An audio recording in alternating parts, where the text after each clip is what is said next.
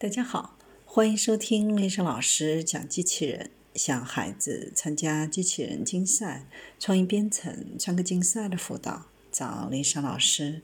欢迎添加微信号幺五三五三五九二零六八，或搜索钉钉群三五三二八四三。今天丽莎老师给大家分享的是自动换血移动机器人，化身越野能手。在为机器人设计移动系统时，通常都是设计一个单一的系统，让机器人去执行需要完成的所有任务，不论是步行、跑步、翻滚、游泳，或者是组合起来的动作，都可以由这个系统来完成。但人类自己却根本不会这样做。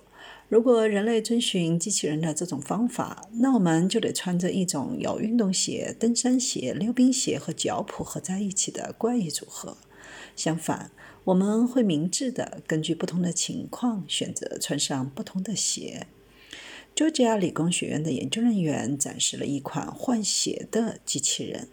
他的设想是怎么用到机器上来的呢？他们不仅提出了这种可以切换推进器。他们管这个推进器叫做“机器人的鞋子”的机器人。他们还成功的让机器人使用一个小机械臂给自己换鞋。机器人的鞋子或者说是推进器，一般都紧紧的安装在机器人的腿上，而这款机器人的鞋子紧紧的安装在梯形槽中，通过几何定向和永磁体的组合来固定。这样的组合构成了一个简单的附着系统。虽然简单，但却有着很强的附着力。同时，只要机械臂用正确的方式摇动推进器，只需要很小的力就可以分离开。这现在是一个完全开环的，而且切换是需要一点时间的。更换单个推进器实际大约需要十三秒。这样的切换推进器的功能，不仅需要机器人自行携带多种推进器，还需要携带有高自由度的机械臂。不过，这个机械臂也不只是用来切换推进器的，还可以做其他有用的事情。许多移动机器人都安装某种机械臂，只不过通常是用作实际交互，而不是对自己的身体进行调整。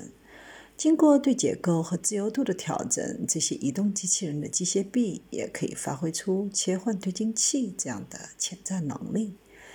从某种意义上来说，这种装有轮和腿的机器人可以完成任务，并不需要担心怎么切换推进器。在混凝土的平坦地面使用轮式配置时，机器人的运输成本为零点九七。与腿式配置相比，轮式配置在混凝土上的运输成本降低了大约三倍。